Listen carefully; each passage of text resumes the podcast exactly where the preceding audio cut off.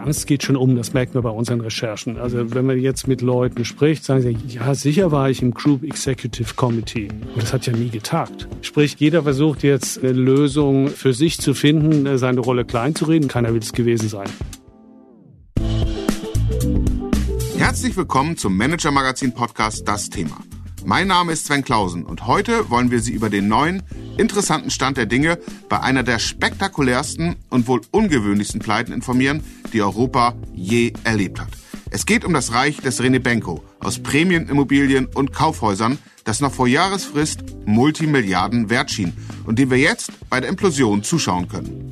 Und es geht um die Frage, kann man ein Geflecht aus Firmen so eng weben, einen solchen Irrgarten errichten, dass niemand mehr durchsteigt und man am Ende, obwohl viele Menschen Millionen und Milliarden verlieren, straffrei davonkommt.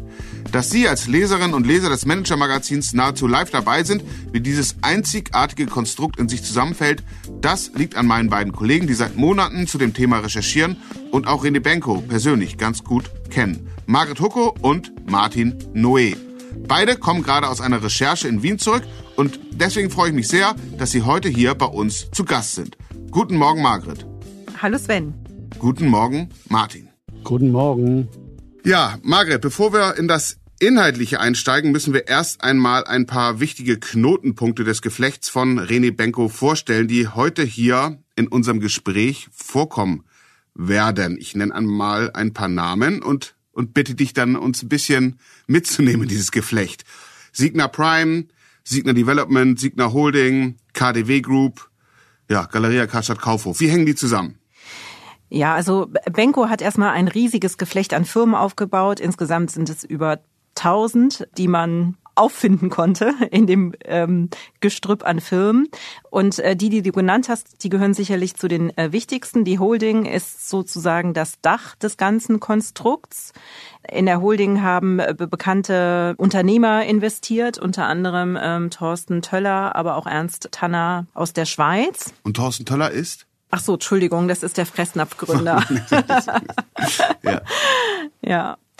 Und äh, unter der Holding hängen dann die wichtigen Immobilienfirmen. Das sind Signa Prime und Development. Die Prime, wo wichtige Immobilien drin sind, wie der Ape Tower. Und die Development, wie der Name schon sagt, das ist die Sparte für Immobilienentwicklungen. Dann hattest du noch die KDW Group angesprochen das ist auch ein bisschen diffizil. Ähm, Benko hat ja diverse Luxushäuser betrieben. Eins davon ist das KDW und das KDW ist zusammen wiederum mit dem Oberpollinger. Also du merkst schon, wie lange ich aushole, ja. wie kompliziert das Ganze ist. Und das Alsterhaus in einer Gruppe zusammengefasst. Ähm, das operative Geschäft ist in der KDW GmbH und die einzelnen Immobilien sind wieder in eigenen Gesellschaften. Und Galeria Kaufhof ähm, hattest du auch noch angesprochen. Das gehört ähm, zur Signa Retail. Ja, aber äh, einerseits viel, äh, genau, aber jetzt habe ich hab ich ganz gut von dir sortiert bekommen. Vielen Dank. Äh, ja, und wie ist gerade deren Status? Sind die jetzt alle insolvent? Nee, auch unterschiedlich. Also die äh, Holding ist insolvent und dort wurde im Januar die Eigenverwaltung aufgehoben. Das heißt, man hat einen Insolvenzverwalter installiert. Die Geschäftsführung ist nicht mehr im Amt.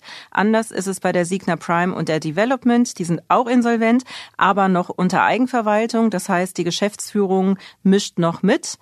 Und bei der KDW GmbH beim operativen Geschäft der Luxuskaufhäuser, das ist auch insolvent.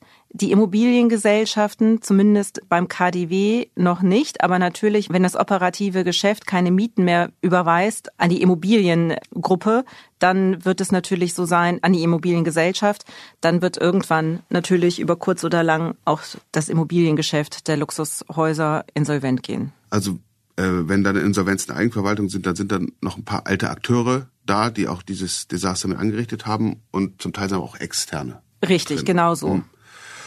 Okay, das Konstrukt äh, ist also dabei, in sich zusammenzufallen und ganz offensichtlich muss man damit rechnen, dass es da auch kriminell zugegangen ist. Deswegen sind da weitere Akteure äh, unterwegs. Martin, da würde ich dich bitten, die mal vorzustellen. Also einige hat äh, Margret schon erwähnt oder angetippt. Äh, Insolvenzverwalter, Staatsanwälte, ja, und dann habe ich von dir gelernt und Margret, es gibt in Österreich eine Institution, die in Deutschland unbekannt ist und äh, da gibt es auch einen Präsidenten, nämlich den Präsidenten der Wiener Finanzprokuratur. Erzähle mal, wer ist das jeweils? Ja, das ist ein ganz, ganz interessanter Mann, ähm, der heißt Wolfgang Peschorn. Ja, die Finanzprokuratur ähm, hat eine Aufgabe, in die Interessen des Staates Österreichs oder von Regionen oder von einzelnen Ministerien anwaltlich zu vertreten. Die waren zum Beispiel aktiv bei der Hypo Alpe Adria schon. Ja, äh, ist eine Sache, die es schon seit Jahrzehnten gibt. Herr Peschorn war auch mal kurzzeitig in so einer Expertenregierung, war der mal Innenminister und ist dann wieder zurück auf seinen Posten Finanzprokuratur. Ja, und ähm, vielleicht kommen wir danach nochmal dazu, was der so vorhat. Aber der ist äh, schon relevanter Spieler da. Dann haben wir natürlich die, die Staatsanwaltschaft. In dem Fall ist es ähm, vor allem die Wirtschafts- und Korruptionsstaatsanwaltschaft Wien. Die ist ja auffällig geworden, äh, zuletzt äh, bei Sebastian Kurz. Ne? Sie hat ihn da, dem ehemaligen Kanzler, äh, also jetzt zum Rücktritt gezwungen, mehr oder minder. Und sie war auch schon aktiv bei, äh, bei Herrn Strache. Das ist ja dieser FPÖ-Politiker, erinnert euch, Koks auf Ibiza. Und auch bei dem ehemaligen Finanzminister Grasser, war auch mal so ein jugendlicher Held. Da hat sie auch lange äh, ermittelt. Und also sie hat schon einiges zu Wege gebracht, aber nicht immer von Erfolg gekrönt. Herr Strache versucht jetzt zum Beispiel wieder ein Comeback. Ne? Ja, und dann sind da die Insolvenzverwalter, die ähm, jetzt gerade Margret genannt hat ähm, in Kürze. Da kann man eigentlich, kommen wir wahrscheinlich nachher nochmal im Einzelnen drauf, aber was man sagen kann ist, die sind jetzt eigentlich dabei, erstmal zu gucken, was ist denn eigentlich passiert? Ne? Mhm. Also so, äh, wer hat da wem Geld überwiesen, wo sind die Millionen verschwunden und oder Milliarden letztlich? Das ist deren Job. Du hast gesagt, ähm, gerade bei den Staatsanwälten die haben mit einigen jugendlichen, aufstrebenden Akteuren da schon zu tun gehabt, sind also gestellt.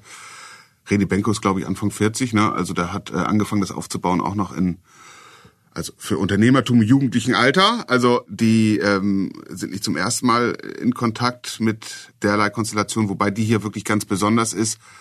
Reni Benko hat ja, um sein Milliardenreich aufzubauen, viel, viel Geld eingesammelt, sehr viel Geld. Margaret hat gerade schon gesagt, auch von sehr prominenten deutschen Unternehmern bei Insolvenzen ist das Geld ja aller bedroht, aber wissen wir schon, wessen Geld wirklich weg ist, Martin? Ähm, ja, also da natürlich auch wir genauso wenig wie die Insolvenzverwalter jetzt genau wissen, äh, wie viel Geld noch wo ist, kann man das nicht sagen mal mit hundertprozentiger Sicherheit sagen. Aber ich würde mich mal Folgendes trauen. Mhm. Ähm, erst einmal mal wird bluten der deutsche Steuerzahler. Wir haben ja, muss ich sagen, ähm, damals gebürgt bei den diversen Pleiten der Galeria Karstadt Kaufhof für Bankkredite. Und wir, die Steuerzahler, also der Staat Deutschland, wird ja sozusagen, äh, wenn da nichts mehr kommt, wird dafür dann auch die Ausfallbürgschaft bezahlen müssen. Das sind so an die 700 Millionen. Äh, dazu kommt Insolvenzgeld, äh, was ja bezahlt wurde während der Pleiten für die Mitarbeiter von Galeria. Und ähm, übrigens, Margret hat ja vorher schon mal das KDW erwähnt, die haben ja auch schon mal Staatsgeld bekommen, so um die äh, 90 Millionen. Da ist auch maximal die Hälfte bisher zurückbezahlt worden. Also ich würde sagen, über den Daumen gepeilt, eine Milliarde wird uns das kosten in Deutschland, den Staat. Mhm.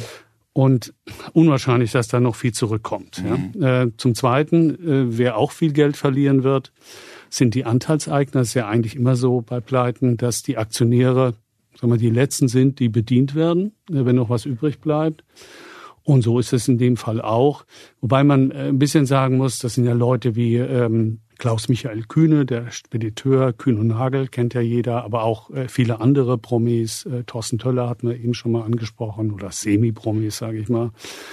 Deren Anteile sind wertlos, voraussichtlich, aber die haben ja über die Jahre viele Dividenden mhm. kassiert. Ne? Also äh, Benko hat ja seine Aktionäre wir, bei Laune gehalten, dass er großzügig immer Dividenden ausgeschüttet hat, wie sich heute zeigt, wahrscheinlich zu großzügig, mhm. weil das Eigenkapital war dann nicht so fett, wie es hätte sein sollen. Und davon haben die aber profitiert. Das heißt, bei, je nachdem, wer wann wie eingestiegen ist, vielleicht selbst wenn seine Anteile wertlos sind, könnte er oder sie dann am Ende mit Null rauskommen. Ne? Und dann gibt's natürlich ganz viele Leute, die den äh, und Institutionen, die Benko Geld geliehen haben. Arabische Staatsfonds, ähm, Hedgefondsmanager, die eine Anleihe finanziert haben, Versicherungen wie die Signal Iduna oder, was mich ganz besonders wundert, die RAG-Stiftung, die ja eigentlich für die Ewigkeitslasten äh, im Ruhrgebiet zuständig ist, hat so ein Risikoinvestment gemacht, wo man sich auch fragt, sind die eigentlich noch ganz gebacken gewesen. Also da gibt's ähm, etliche und da würde ich sagen, je nachdem, wie sie besichert sind, haben sie eine erstrangige Hypothek oder sind sie irgendwie so im weiteren Verlauf, Genussschein, was auch immer, äh, beteiligt, kriegen sie entweder einen gewissen Anteil noch oder vielleicht auch nicht. Mhm. Ja, RAG-Stiftung, da hatten wir, als ich die, die Pleite anbahnte, auch nochmal ein Gespräch mit dem Stiftungschef. Das fällt mir jetzt wieder ein, wo du sagst, Martin, müssen wir unbedingt verlinken, weil da eine Passage ist, wo wir ihn auch genau zu René Benko befragen und schon erstaunlich, wie arglos er damals auf unsere Fragen geantwortet hat. Ja, wir sind ja bei so einer Schaden-Zwischeninventur im Grunde genommen. Wir haben das Finanzielle jetzt äh, uns angeguckt. Das ist das eine. Wie es mit den Immobilien weitergeht, da sprechen wir gleich noch drüber. Ich will noch mal gern gucken auf das Handelsgeschäft. Da sind ja Menschen beschäftigt, viele Menschen, tausende Menschen. Galeria Karstadt Kaufhof und die KDW Group mit Oberpollinger, Alsterhaus, KDW. Margret, du hast es gesagt. Wie groß ist da der Schaden? Da geht es ja wirklich um viele Arbeitsplätze. Richtig, auch da wird es unterschiedlich sein. Galeria Karstadt Kaufhof sucht ja aktuell einen neuen Investor. Da gibt es auch Interessenten, wie man hört. Nicht viele, weil besonders interessant ist das Warenhausgeschäft ja nicht. Also man hat eigentlich in den vergangenen Jahren gesehen, wie schwierig äh, das Handelsgeschäft ist. Und bei Galeria Karstadt Kaufhof kam noch hinzu, dass die Mieten, die die Signa von Galeria kassiert hat, ja, das waren keine Marktmieten, die waren deutlich überhöht. Das war natürlich das System Benko. Man hat äh, von, vom Handelsgeschäft überhöhte Mieten verlangt, um damit dann die eigenen Immobilien aufzuwerten, weil die Mieten konnte er dann als Einnahmen verbuchen und damit den Wert der Immobilie nach oben schreiben was er auch getan hat. Ähnlich hat er bei der KDW Group ähm, agiert, vielleicht nicht ganz so schamlos wie äh, bei Galeria, weil da gab's Häuser mit absurden Mieten, noch höher als beim KDW gemessen am Umsatz.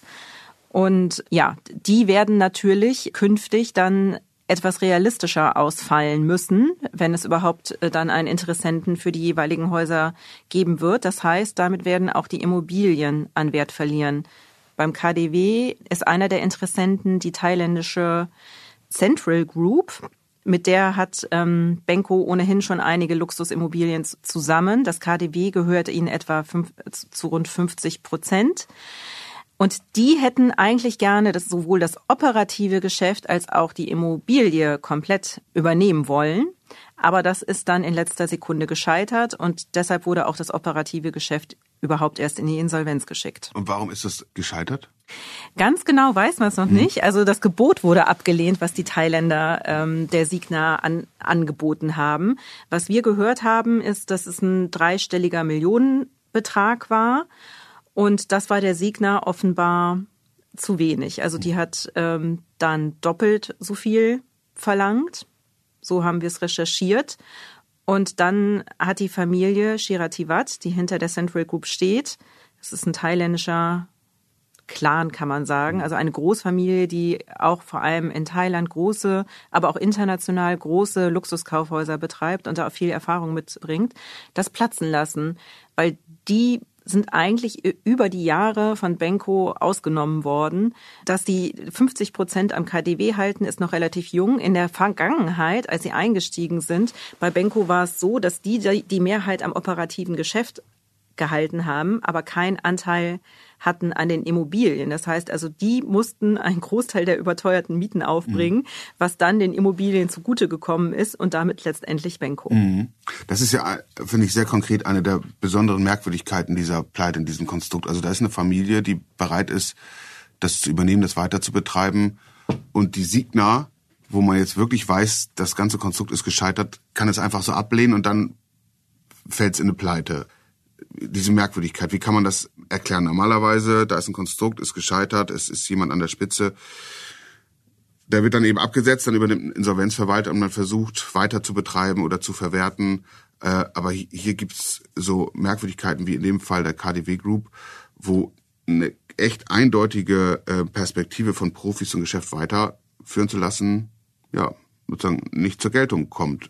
Warum ist das so, Martin? Kannst du das erklären?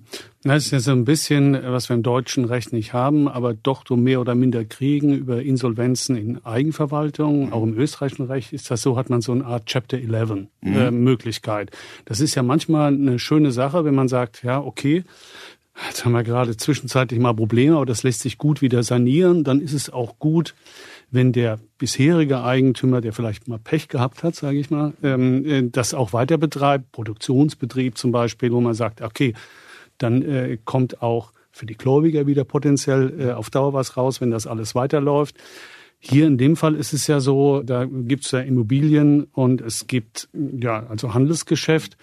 Das sind äh, beides keine Produktionsbetriebe im eigentlichen Sinn. Äh, insofern fragt man sich schon. Ein Grund, und das hat uns auch eine äh, Gläubigervertreterin gesagt, die ja mit am Ende darüber entscheiden, ob das so weitergeht in der Eigenverwaltung, so wie Margret das vorher skizziert hat, oder ob letztlich sagen wir, ein richtiger Konkurs kommt, sagt man noch in Österreich, ähm, äh, also eine Totalpleite und die alten Geschäftsführer raus sind. Das entscheiden die Gläubiger. Und die sagen jetzt, zumindest in Teilen, hm, ja, stimmt schon. Ähm, ist, ist nicht so, äh, ist schon ungewöhnlich, aber wir brauchen die Informationen von denen. Mhm. Also sprich, äh, die Informationen der Geschäftsführer, die natürlich viel besser durchblicken als jetzt ein Insolvenzverwalter, der, sagen wir mal, vor ein paar Wochen reingekommen mhm. ist und sich das erst erarbeiten muss.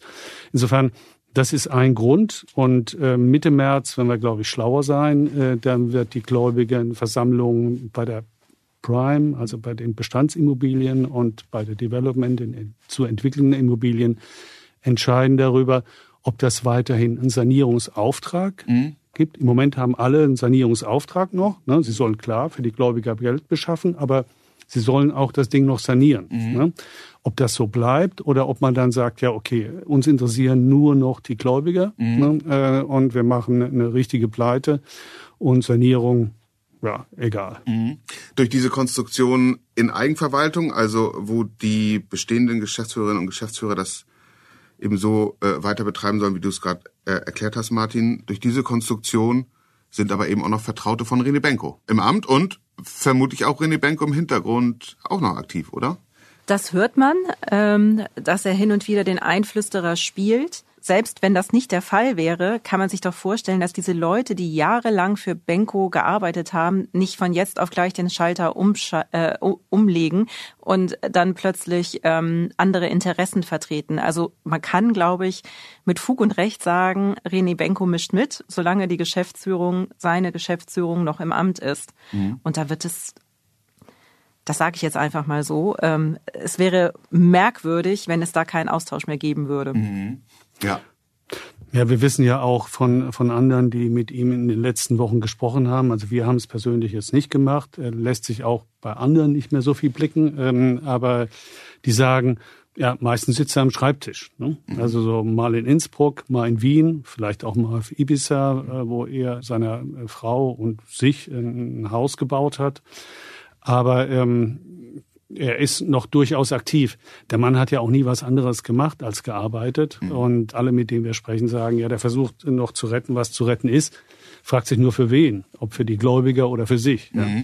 Und auch so ein bisschen für die, für die Innenstädte, wo ja doch einige große Immobilien stehen. Einmal mit Bezug auf die Galeria Karstadt Kaufhof und die KDW Group, aber auch ja, wie in Wien das Lamar Kaufhaus, so ein Signature, sagt man, glaube ich, neudeutsch, also ein Vorzeigeobjekt oder in Hamburg.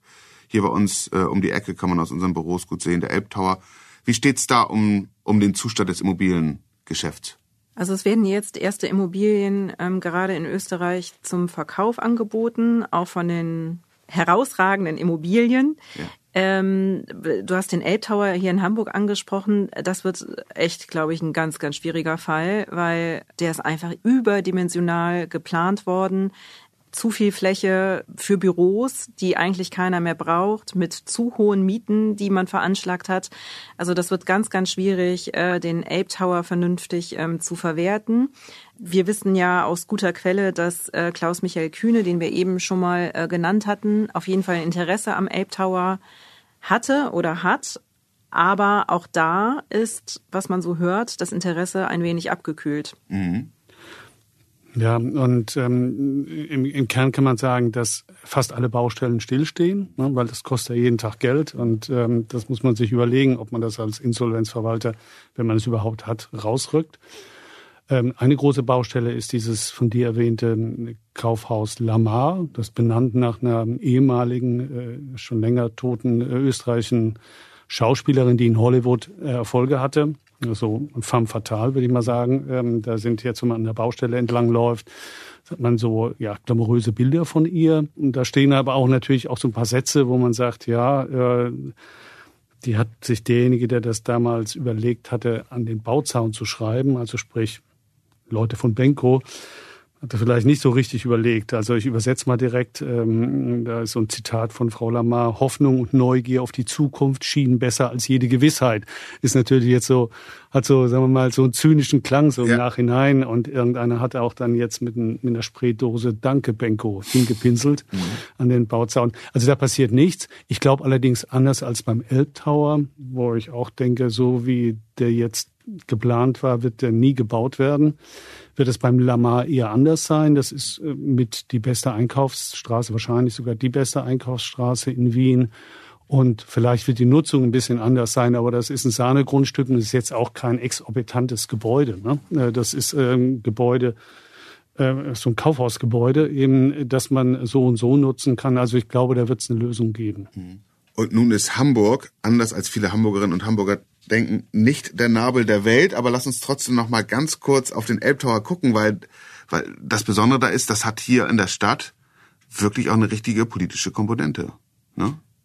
Naja, absolut. Also Olaf Scholz hat sich damals hingestellt, der heutige Bundeskanzler, als erster Bürgermeister und hat gesagt, René Benko, mit dem machen wir das, ist super. Ja? Mhm. Ähm, der beste Bieter. Der heutige erste Bürgermeister, der heißt äh, wenn ihn jemand nicht kennt, Peter Tschentscher, der war damals Finanzsenator und der hat auch äh, in den letzten Jahren äh, bis eben zum Baubeginn Anfang 23 äh, wurde der Hochbau hoch, angefangen hochzuziehen, alles unterschrieben, ne, ähm, beziehungsweise als Finanzsenator auch das gut gefunden. Ja, nächstes Jahr sind Landtagswahlen in, in Hamburg. Das ist für die SPD und auch für die Grünen, die da mit im Boot sitzen, ähm, ist das eher unangenehm. Also wir haben jetzt auch mal gesprochen mit ähm, einer Bürgerschaftsabgeordneten von den Linken. Da sitzen ja die Linken, die AfD und die, die CDU äh, im, in der Opposition. Und die Frau Sudmann sagte ja, ja, das ist ein Mahnmal ne, für eine verfehlte Politik und äh, das werden alle Oppositionsparteien natürlich ähm, sich vornehmen, da ordentlich Stimmung zu machen. Ja, in der Stadt sagt man, hat man schon häufiger gehört, der kurze Olaf, mhm. ja, weil es halt äh, wahrscheinlich nur so ein halbhohes Gebäude wird. Und äh, vielleicht muss die, wird die Stadt sich überlegen, das wäre mein Tipp, ähm, äh, das umzubauen von Büros auf Wohnungen, auch planungsmäßig hat man in der Stadt alles in der Hand, ne, ist ja kein Privater. Die könnten also da was tun. Also irgendwas wird da schon entstehen, mhm. ähm, aber ich glaube nicht dieses Glanzprojekt, das mal geplant war. Und das alles, dieses Chaos, das überblickt René Benko möglicherweise zeitweise von seinem Schreibtisch auf Ibiza. Margaret, du, du, wie soll ich sagen, jetzt ohne, ohne deine Quellen zu verraten, lass es mich so fragen, von denen ich gar nicht weiß, welche es sind, aber lass es mich so fragen. Hast du Kenntnis darüber, wie es, wie es ihm geht, wie der so äh, agiert? Hat er noch Kontakt? Ja, also Herr Haselsteiner hat ja im österreichischen Fernsehen selbst gesagt, auf die Frage, wie es denn Benko geht, gehen würde, er ist sehr desperat. Mhm. Herr Haselsteiner ähm, muss man vielleicht dazu sagen, ist also ein Altinvestor und ein, äh, mit der beste Spezie von, von René Benko über viele Jahre gewesen. Ne? Genau, das ist genau. Und Strabag, ne? Ist richtig, genau. Diesen Baukonzern, ja. Mhm. Der ja auch massiv äh, bei ihm investiert hat und der auch immer noch Kontakt hat. Und ähm, desperat trifft es, glaube ich, ganz gut. Ich weiß auch, dass er hin und wieder alte Bekannte anruft und da hieß es nur, das sind sinnentleerte Gespräche. Heißt, also er ist nicht nur verzweifelt, sondern vielleicht auch tatsächlich hin und wieder so ein bisschen emotional angeschlagen. Ja, der Zustand scheint nicht besonders mhm. gut zu sein. Mhm. Und ähm, wir sind ja bei der Aufarbeitung ja, weiß gar nicht, ob man das sagen kann, im ersten Drittel, zweiten Drittel ist im Grunde genommen unerheblich. Ähm, was ja auf jeden Fall noch stärker kommen wird, ist, äh, sind die Ermittlungen. Ähm, und wir hatten eingangs gesprochen von dem Finanzprokurator oder dem Präsidenten der Finanzprokuratur, so ist es, genau. ja, die das Ganze eben auch also zivil wie strafrechtlich, schätze ich, äh, aufarbeiten will. Aber sag mal äh, bitte nochmal, Martin Margret, ihr habt ihn, ihr habt äh, da den Präsidenten ja getroffen. Was, was macht er jetzt konkret tatsächlich? Ja, also äh, konkret hat er eine Sache gemacht. Er hat bei René Benko einen zugesagten Betrag für die ähm, für eine der Signalgliederungen nicht bezahlt hat, hat er ähm, ihm äh, sozusagen gezwungen dazu, ähm, sein Vermögen offenzulegen, weil sie haben gesagt, der ist ja insolvent offenbar, wenn er nicht bezahlen kann. Ne? Mhm. Äh, persönlich, beziehungsweise seine Firma ist insolvent. Das ist wiederum eine persönliche Firma, ne? also nicht die Signa als solche. Und ähm, dadurch gab es jetzt im Laufe dieser Woche war ein, eine Vorladung, wo er eigentlich sein Vermögen offenlegen sollte. Kam natürlich nicht. Ähm, wir haben mit äh, Herrn Peschorn, das ist eben der Finanz, äh, der Präsident der Finanzprokuratur, darüber gesprochen. Er sagte, naja gut, er wird äh, schon Möglichkeiten finden, dass er nicht kommt. Also es hat noch nichts ergeben, aber der versucht ihn unter Druck zu setzen. Und er sagte auch uns gegenüber, naja gut, das ist wie Schach. Ja, mhm. das wird auch nicht mit dem ersten Zug entschieden, sondern da geht's die ganze Zeit weiter. Das ist ähm, ja, das war schon, äh, sagen wir mal, zumindest mal für einen, für einen, äh, der in Hamburg wohnt oder insgesamt, glaube ich, äh, der nicht so mal mit der Wiener Pracht so vertraut mhm. ist im täglichen Umgang, war schon ein interessanter Besuch. Also sehr freundlicher Mann, wie ich schon vor sagte, auch sehr erfahren ähm, und hatte ein Büro, das habe ich so noch nicht gesehen. Also wenn man sagen so etwa 50 Quadratmeter hoch. Das haben manche. Also René Benko soll ja eins gehabt 50 haben. 50 Quadratmeter groß. Ja, okay. ja. Mhm. René Benko soll ja eins gehabt haben. Das hatte 300 Quadratmeter. Mhm. Ähm, also äh, sprich, das war nochmal eine Nummer größer. Aber jetzt zurück auf Herrn Peschorn, Herrn Dr. Peschorn, ähm, der ja, sitzt in einem Büro, hohe Decken, alles Rokoko. Ja, kennt man ja vielleicht so weiße Wände mit Goldornamenten ähm, darauf wir saßen auf ähm, mit rotem Samt bezogenen Stühlchen, auch weiße so Stühlchen und haben dann mit ihm halt über, sagen wir, sehr ähm, zeitlich naheliegende Dinge gesprochen. Ja. Und er macht einen sehr kenntnisreichen Eindruck, lässt natürlich auch nicht alles raus, genauso wie die Staatsanwaltschaft jetzt, sagen wir mal, sich gar nicht befragen lässt, weil sie noch nicht also noch kein formelles Ermittlungsverfahren vorliegt.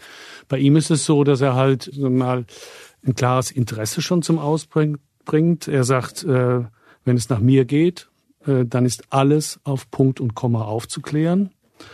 Und dann sagt er auch noch, und das, glaube ich, könnte dem einen oder anderen ähm, schon einen Schreck einjagen, René Benko war es nicht alleine. Verantwortlich sind auch Vorstände, Geschäftsführer, Aufsichtsräte und Beiräte. Mhm.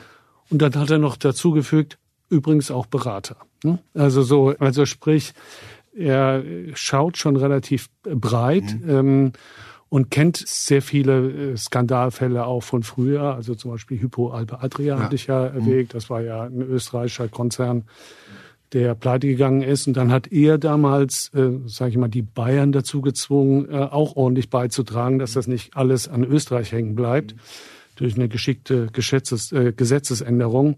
Also den muss man schon ernst nehmen, wo es aber wie sich am Ende ausgeht, wie vielleicht der Österreicher sagen würde, das weiß man noch nicht. Ja. Hm. Und Herr Peschorn sitzt ähm, als Vertreter der Finanzprokuratur im Gläubigerausschuss, wo auch dann die Kreditorenverbände sitzen, also die Gläubigervertreter. Und das ist ein relativ kleiner Kreis von einer, weniger als einer Handvoll Personen, und die beraten und kontrollieren dann auch nochmal den Insolvenzverwalter und werden dann maßgeblich darüber entscheiden, weil dort ein Großteil der Stimmen gebündelt ist, ob am Ende die Sanierungspläne ange angenommen werden oder nicht. Mhm.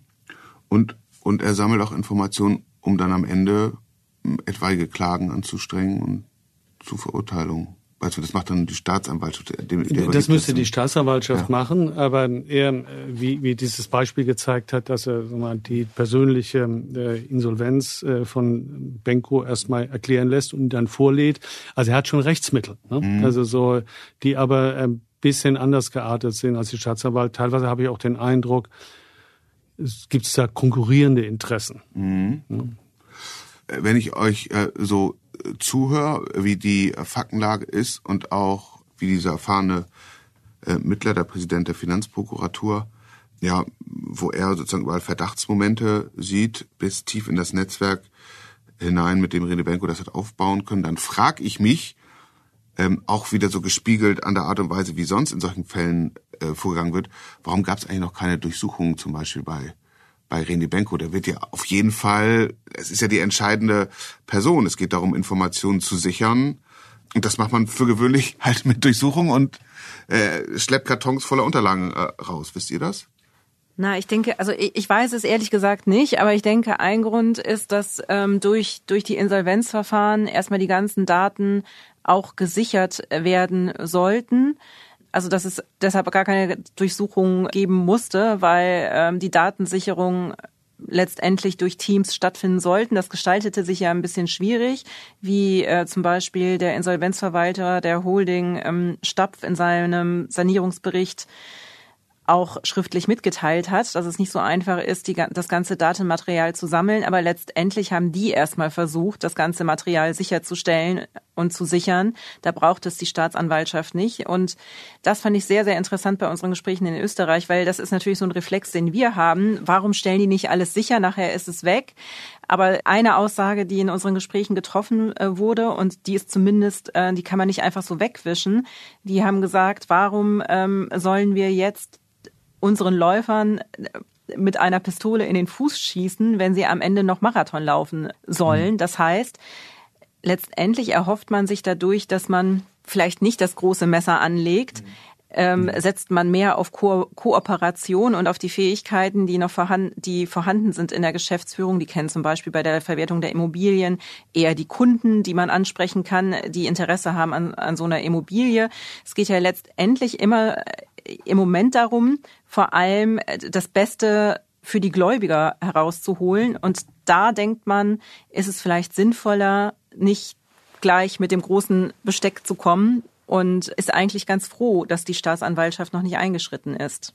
Ja, man weiß allerdings, das hat die Staatsanwaltschaft als einziges äh, mal ähm, äh, bekannt gegeben, dass sie mehrere Menschen abgestellt hat, um ähm, die Anzeigen, die inzwischen so nach und nach eintrudeln, ähm, aus verschiedensten Gründen abzuarbeiten. Also die haben schon Leute drauf. Ähm, meine Vermutung äh, wäre, äh, eigentlich sind wir auch nach den Recherchen in Wien recht sicher, dass das kommen wird. Da werden Ermittlungsverfahren kommen gegen Renne Benko, aber auch wahrscheinlich gegen andere ähm, vielleicht auch anklagen. Was dann im Prozess rauskommt, das können wir nun wirklich nicht entscheiden. Und Renio Benko, das hat ja Herr Haselsteiner, äh, sein äh, Spezi, gesagt, war eindeutig der faktische Geschäftsführer, mhm. auch wenn er de jure kein Amt hatte. Ich glaube, da sind sich alle einig, das wird ihm nicht helfen, dass er kein Amt hatte. Ähm, aber wie gesagt, äh, auch andere Mitstreiter von damals müssen damit rechnen, dass sie ins Augenfeld ähm, äh, der Ermittler kommen und auch von der, der Finanzprokuratur. Ne? Mhm. Also die Angst geht schon um, das merken wir bei unseren Recherchen. Also mhm. wenn man jetzt mit Leuten spricht, sagen sie, ja, gestern habe ich gerade mit einem gesprochen, der sagte, ja, ja, sicher war ich im Group Executive Committee, mhm. aber das hat ja nie getagt. Mhm. Ähm, also sprich, jeder versucht jetzt ähm, irgendwie eine Lösung äh, für sich zu finden, äh, seine Rolle klein zu reden. Manchmal ist sie auch klein. Mhm. Ne? Also das können wir auch im Einzelfall nicht mehr beurteilen. Aber klar ist, keiner will es gewesen sein. Martin, vielen Dank. Ja, sehr gern. Margret, herzlichen Dank. Ja, hat wieder Spaß gemacht. Mir auch. Ich hoffe Ihnen auch, liebe Hörerinnen und Hörer. Ich habe eine Menge gelernt. Ähm, das war der Manager Magazin Podcast, das Thema. Wenn Sie mehr wissen wollen über diesen Fall, über das zerfallende Reich des René Benke und was dahinter steckt oder auch sonst über Zusammenhänge in der deutschen, europäischen und weltweiten Wirtschaft, ich empfehle Ihnen ein Abo des Manager Magazins. Da ist alles exklusiv, alles inklusiv, sei es digital, sei es in Print. Äh, Sie finden sämtliche Angebote in der App, auf der Website und auch in den Show Notes. Für heute und hier bedanken sich bei Ihnen Margret Hucko, Martin Noé, Sven Bergmann und Felix Klein, die diese Folge für Sie produziert haben und ich natürlich. Und wir freuen uns sehr, Sie am kommenden Freitag wieder hier bei uns begrüßen zu dürfen. Bleiben Sie gesund, bleiben Sie optimistisch und machen Sie etwas aus Ihrer Zeit.